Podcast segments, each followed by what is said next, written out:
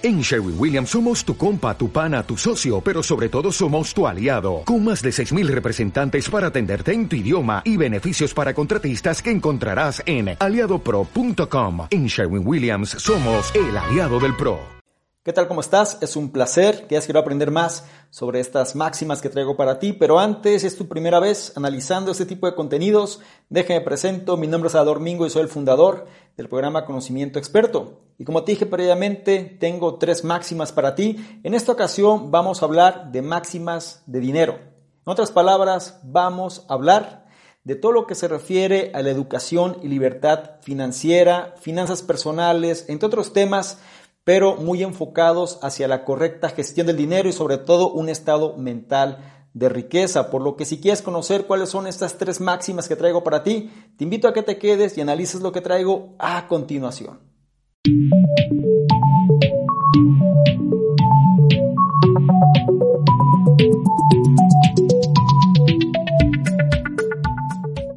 Máxima número uno. Es más probable que la inversión cuidadosa, en lugar de la especulación frenética, cree valor. Hay una regla básica que los tipos de Wall Street no quieren que sepamos. Es un secreto que ha ayudado a Warren Buffett a acumular una fortuna de 88.9 mil millones de dólares. ¿Estás listo para ello? El mensaje clave aquí está. Sé paciente. Es más probable que la inversión cuidadosa, en lugar de la especulación frenética, cree valor. Invertir no es ciencia espacial pero hay una trampa. La gente frecuentemente confunde la especulación con la inversión. Pero hay una diferencia. Los especuladores siguen obsesivamente las fluctuaciones impredecibles del mercado para comprar y vender acciones con la esperanza de enriquecerse rápidamente. Los inversores, por otro lado, compran negocios basados en una evaluación cuidadosa de su valor inherente y luego esperan. El conocido multimillonario Warren Buffett es un inversor. Asistió a una escuela de negocios en Nueva York, pero proviene del medio oeste y su enfoque metódico y directo caracteriza sus cartas y su filosofía general de inversión. Inspirado por su mentor Ben Graham, Buffett supuso que los precios de la mayoría de los activos financieros, como las acciones, finalmente cayeron en línea con sus valores intrínsecos. Al comprar una acción, estás comprando una pequeña fracción de un negocio. Con el tiempo, el precio de una acción cambia para reflejar cómo va el negocio. Si las ganancias son buenas, el valor del negocio aumenta y el precio de las acciones aumenta por consiguiente. Pero si el negocio pierde valor, por ejemplo, hay un gran escándalo o algo así, el precio de la acción cae. A veces el precio de las acciones no refleja con precisión el valor de una empresa. Los inversores que compran acciones en empresas infravaloradas y luego esperan pacientemente a que el mercado se corrija trae como consecuencia inherente el hecho de ganar dinero. Sin embargo, la clave es centrarse en lo que debe hacer el mercado, no en cuándo debería hacerlo. Si confías en que el precio de mercado finalmente reflejará el valor real de un negocio, puedes esperar obtener un beneficio. Esto te ayudará a evitar vender solo porque el mercado está a la baja. Y esta paciencia te recompensa con un interés compuesto, que es el factor clave de valor sobre las inversiones a largo plazo. El interés compuesto es el proceso de reinvertir continuamente las ganancias para que cada nuevo centavo comience a obtener sus propios rendimientos. El propio Einstein calificó el interés compuesto como la octava maravilla del mundo, señalando que las personas que lo entienden lo ganan y las personas que no lo entienden lo pagan. La historia favorita de Buffett que ilustra el poder del interés compuesto implica la compra de la Mona Lisa por parte del gobierno francés. El rey Francisco I pagó el equivalente de 20 mil dólares por la pintura en 1540. Si hubiera invertido el dinero a una tasa de interés compuesto del 6%, Francia habría tenido un cuatrillón de dólares en el año de 1964. Máxima número 2. No solo trabajes por dinero para tener las cosas que quieres hoy. Haz inversiones a largo plazo donde el dinero lo pongas a trabajar para ti. ¿Cuál crees que es la diferencia entre hacer dinero y obtener riqueza? Si eres como la mayoría de las personas, probablemente no te diste cuenta que existe una diferencia, pero hay una distinción importante. Hacer dinero describe un proceso donde tú trabajas por el dinero, pero obtener riqueza significa que el dinero trabaja para ti. Para entender mejor esto, imagina que tú trabajas como un gerente de una empresa importante y cada mes llevas a casa un buen salario. Claramente tú estás haciendo dinero, pero la pregunta, ¿estás consiguiendo riqueza? No necesariamente. Para eso necesitas adentrarte en el proceso de ahorrar e invertir algo de dinero. Por ejemplo, si tú ahorraras parte de tu ingreso y lo invirtieras en bienes raíces, tú estarías alcanzando riqueza, porque tu dinero estaría trabajando para ti y no al revés. El hacer dinero usualmente se lleva a cabo para alcanzar éxito financiero en el corto plazo. Usualmente tú solo te preocupas por las cosas que puedes comprar con tu siguiente pago, mientras que el futuro te concierne poco. Pero hay un riesgo inherente en este tipo de pensamiento. ¿Qué pasa si tu siguiente pago nunca llega? Conseguir riqueza, por el otro lado, involucra metas de largo plazo. Por ejemplo, el bien raíz que tú compraste no te trae riqueza inmediatamente, sino que primero debes pagar la inversión y o esperar a que su valor se incremente. Esto puede tomar tiempo, pero una vez que la inversión empieza a dar resultados, es muy probable que continúe haciéndolo mientras la poseas. Este tipo de pensamiento de largo plazo te puede proveer de seguridad para los eventos inesperados que pueden suceder, como es el caso de perder tu empleo. Y máxima número 3. Trabajar con pequeñas cantidades de dinero facilita la administración de tus finanzas.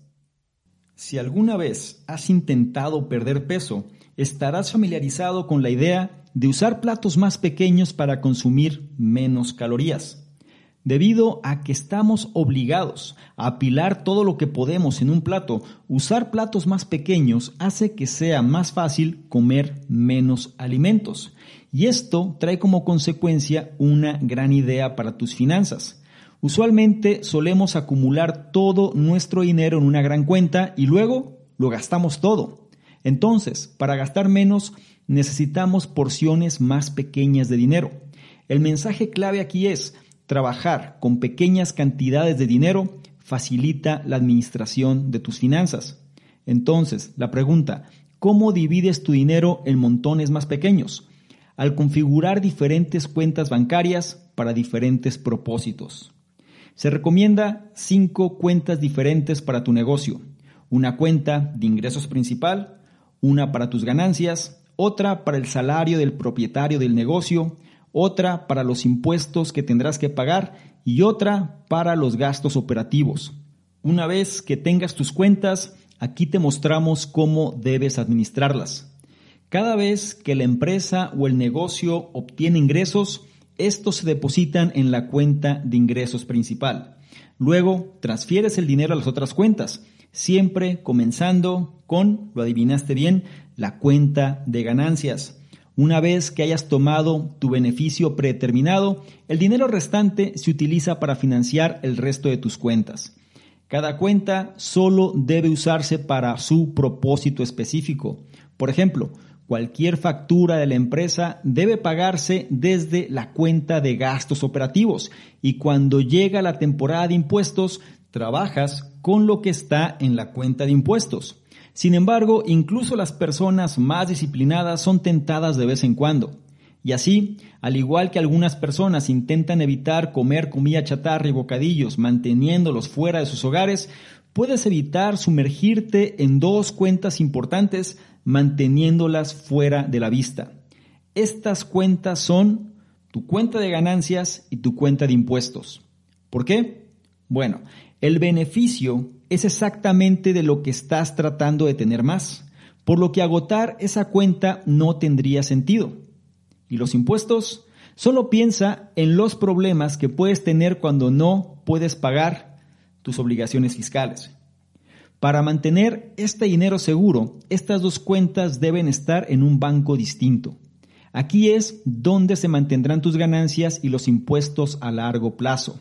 Después de dividir el dinero entre las cuentas de tu banco principal, transfiere las ganancias y los impuestos a las cuentas correspondientes en el nuevo banco.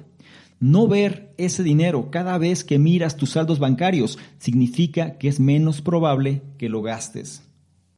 Estas fueron tres máximas del programa Conocimiento Experto, en esta ocasión enfocadas a educación, finanzas personales y libertad financiera. Si esta información te resulta de valor, por favor, comenta debajo y sobre todo, si quieres que continuemos con esta sección de máximas, me interesa mucho saber tu opinión.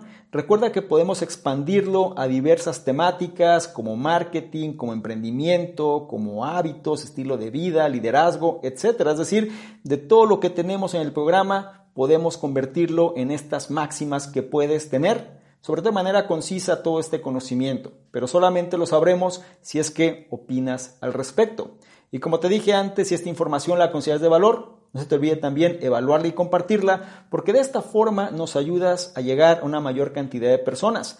No olvides revisar la descripción donde estás analizando esta información, porque vas a encontrar diversos enlaces que te van a llevar a nuestros diversos programas, incluido el reto 60-100, este reto gratuito donde te llevo de la mano a lo largo de varios días para que ajustes tu estado mental y seas una mejor versión. Los detalles en la descripción. Y por último y no menos importante, si quieres que interactuemos de una forma más directa, ¿por qué no le tomas un screenshot, una imagen a este contenido? Vas a Instagram, me buscas, arroba domingo y colocas esa imagen en tus historias. Te aseguras de poner tu comentario y de etiquetarme. Y con eso yo recibo una notificación y te voy a responder de vuelta. Y no solo eso, sino que también te voy a compartir con la audiencia. ¿Te parece bien? Espero que sí. Te recuerdo mi nombre, soy Salvador Mingo, soy el fundador del programa Conocimiento Experto y yo te espero en una siguiente sección de máximas del programa. Chao. Es muy importante que no se te olvide descargar la guía estratégica gratuita para dominar Instagram 2020 disponible hoy para ti. Si tú quieres aumentar tu percepción, si tú quieres apalancarte de las redes sociales y sobre todo de una red social que viene con todo en el 2020, si tú quieres tener mejores contactos, si tú quieres establecer mejores negocios, tienes que aumentar tu percepción. Y la guía secreta, estratégica de Instagram, o más bien para dominar Instagram 2020, te va a ayudar en ese objetivo. Presta la atención, es gratuita, está disponible ahora para ti y sobre todo implementa este conocimiento.